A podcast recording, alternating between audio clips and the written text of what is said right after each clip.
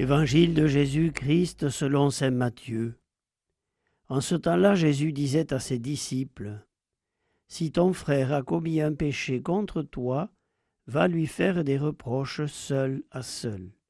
S'il t'écoute, tu as gagné ton frère. S'il ne t'écoute pas, prends en plus avec toi une ou deux personnes afin que toute l'affaire soit réglée sur la parole de deux ou trois témoins.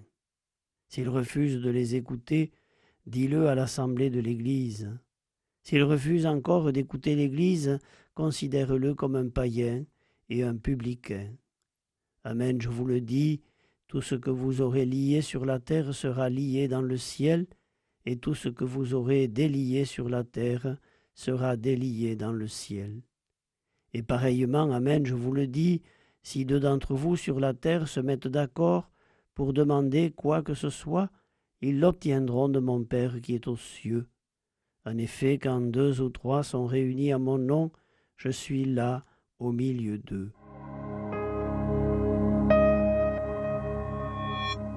Redresser les torts.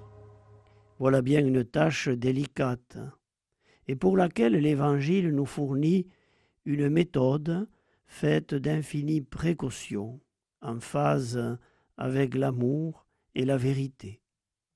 Une méthode qui exclut en tout cas le couperet du légalisme. D'abord, explication face à face, non pas condamnation préalable, mais désir de comprendre et de se faire comprendre dans un dialogue de vérité.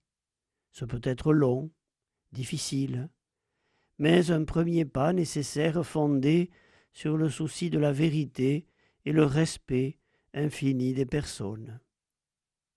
Si cela ne suffit pas, le recours à d'autres s'impose, non pas pour écraser un coupable, mais parce que réfléchir à plusieurs permet, en faisant tomber des préjugés, de mieux approcher la réalité des idées et des faits. En outre, se trouver en présence d'un avis réfléchi et partagé a plus de force, de conviction qu'une opinion individuelle. En dernier recours, l'Église, responsable de la transmission de l'Évangile, est à même de critiquer, si besoin, des opinions particulières. La pertinence de cet enseignement est fondée sur la certitude que le Christ est présent et actif au milieu de ceux qui se rassemblent en son nom.